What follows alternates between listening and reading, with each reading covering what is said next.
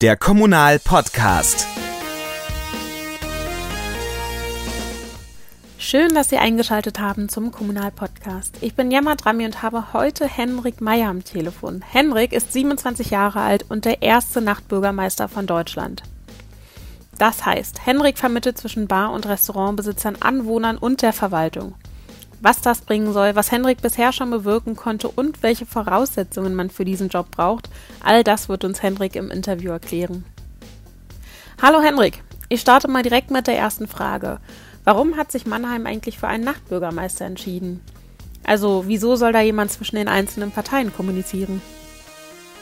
Also die genauen Beweggründe der Stadt, da müsste man, glaube ich, eher die Stadt fragen. Ich glaube, das war auch eine Initiierung von der kulturellen Stadtentwicklung. Also die ist ja an die Stadt angegliedert in Mannheim. Und ähm, die hat es eben gesehen, dass es durch äh, die Erfahrungswerte, die es in anderen Städten gab, ähm, die Nachtökonomie ganz, ganz stark gestärkt wurde. Nicht nur im Sinne, was, was wirtschaftliche Aspekte angeht, aber eben auch der kulturelle Aspekt, dass man eben jemanden hat, der zwischen diesen ganzen einzelnen Akteuren vermitteln kann ich glaube, es ist wichtig, dass die Leute auch das ein bisschen auf dem, äh, auf dem Schirm haben und dass natürlich nicht nur, äh, ich, ich sag mal, der, der, Tagesbetrieb irgendwie elementar ist, sondern eben auch der Nachtbetrieb, sodass man, dass das der Ort ist, wo man sich in seiner Freizeit aufhält und sogar meiner Meinung nach fast noch wichtiger ist als das, was man tagsüber macht. Also das ist natürlich Bars, Restaurants, Kinos, wie auch immer, was man da noch mit reinzählen möchte, alles was nachts passiert oder abends passiert, machen die Leute in ihrer Freizeit, um ihrem, um ihrem Alltag so ein bisschen ähm, die nötige Würze zu verpassen. Und dementsprechend braucht es dann natürlich auch Gremien und äh, Menschen, die sich darum kümmern, aber eben auch in, ich sag mal, bürokratischer Art und Weise, in Anführungszeichen, ähm, sich dem Ganzen annehmen. Du bist ja nun schon mit mehreren Menschen in Kontakt gekommen. Wie reagieren die denn auf dich? Eher positiv oder eher negativ? Soweit ich das beurteilen kann, ganz gut. Also das ist immer so natürlich der erste Kontakt ist immer ein bisschen so, okay, jetzt müssen sie aber erstmal erzählen, was ist denn ein Nachtbürgermeister oder sowas. Also auch wenn man sich mit Leuten dann eben beruflich trifft, um gewisse Dinge zu besprechen, ähm, da ist halt dann am Anfang natürlich noch so eine, so eine gewisse Hemmschwelle da, weil man nicht wirklich genau weiß, was das macht. Aber es, eigentlich, wenn man dann mit den Leuten mal ein bisschen gesprochen hat, stellt sich meistens raus, dass, äh, dass die meisten Leute sehr gut finden und ähm, das auch verstehen, dass es äh, sehr sinnvoll ist und mich nicht als wirklich als Politiker sehen, sondern eher als ja, eher als, als neutralen Vermittler, der eigentlich jetzt nichts Schlimmes irgendwie vorhat. So, ich glaube, das soll auch so ein bisschen so eine Position sein, die ähm, diesen, diesen politischen Beigeschmack so ein bisschen entfernen soll. Ich habe vorhin mal nachgezählt, du bist auf jeden Fall schon über 100 Tage im Amt. Ähm, magst du uns mal so ein bisschen erzählen, was du bisher schon angestoßen hast, also welche Projekte du bisher umsetzen konntest? Mm, also wir haben auf jeden Fall, ähm, wir haben jetzt deutlich, wir haben glaube ich die Zahl an Refill-Stationen verdoppelt. Das ist äh, eine Aktion, da geht man zu den Barbetreibern und erzählt ihnen eben von, von Refill. Die können sich diesen Sticker in die Tür hängen und dann wissen die Leute auch, hier kriege ich kostenloses Trinkwasser, ähm, kann man einfach reingehen, seine Flasche ausfüllen lassen, beziehungsweise kriegt dann da äh, einfach ein Glas äh, Leitungswasser hingestellt.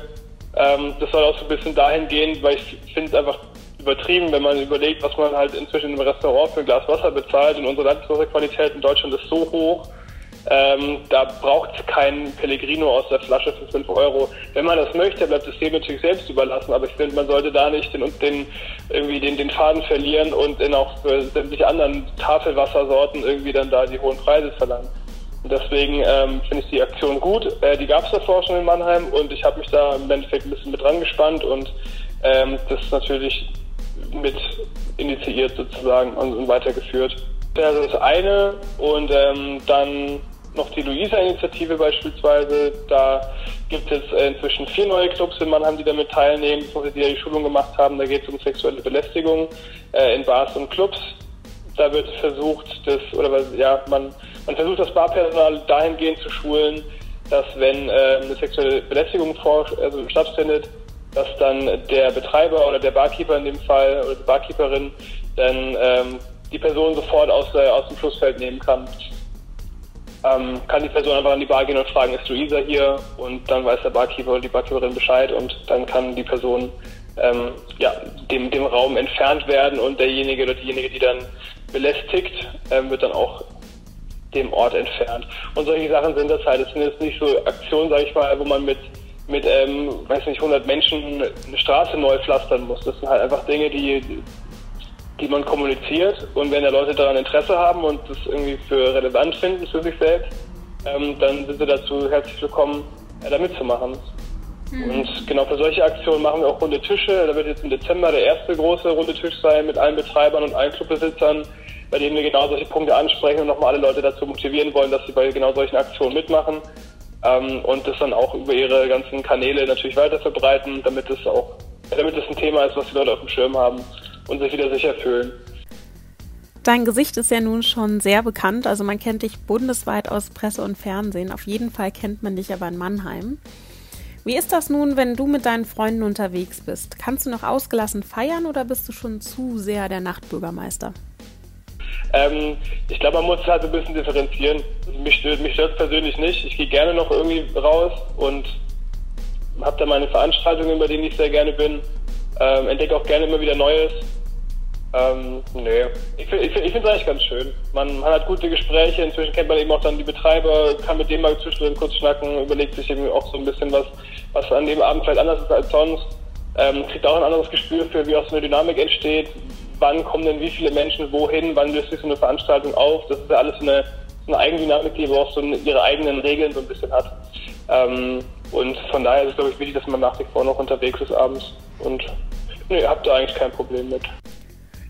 Du bist ja nun sehr viel in der Szene unterwegs.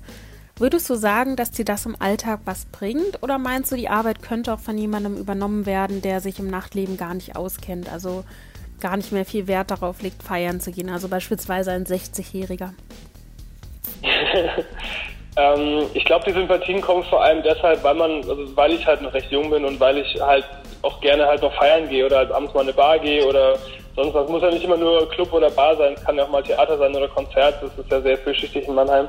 Ähm, und ich, ich glaube, wenn diese Person dem Ganzen nicht aufgeschlossen genug ist, macht es sehr, sehr schwierig oder auch sich nicht einer gewissen Szene zuordnet. Natürlich ist es dann für mich viel schwieriger, wenn ich mit der Verwaltung rede, weil ich jetzt kein Verwaltungsangestellter in der Hinsicht bin, ähm, aber natürlich auch durch meine bisherigen Jobs, auch als Messedienstleister und so weiter, mit sehr, sehr, sehr viel mit Bürokratie auseinandersetzen musste äh, und dementsprechend auch, glaube ich, damit mit den Leuten gut umgehen kann. Ich glaube, es ist halt so eine Frage von, von Respekt gegenüber all diesen einzelnen Akteuren und einzelnen Szenen. Ich beschreibe jetzt auch mal die Verwaltung als eine gewisse Szene, wie es ja auch irgendwo ist. Ähm, und ich glaube, nur somit kommt man halt weiter. Das war's auch schon von uns. Mehr zu Henrik Meyer erfahren Sie auf jeden Fall in der aktuellen Ausgabe der Kommunal. Ich verabschiede mich jetzt von Ihnen und wünsche Ihnen noch einen schönen Tag. Bis bald. Mehr Informationen im Netz unter www.kommunal.de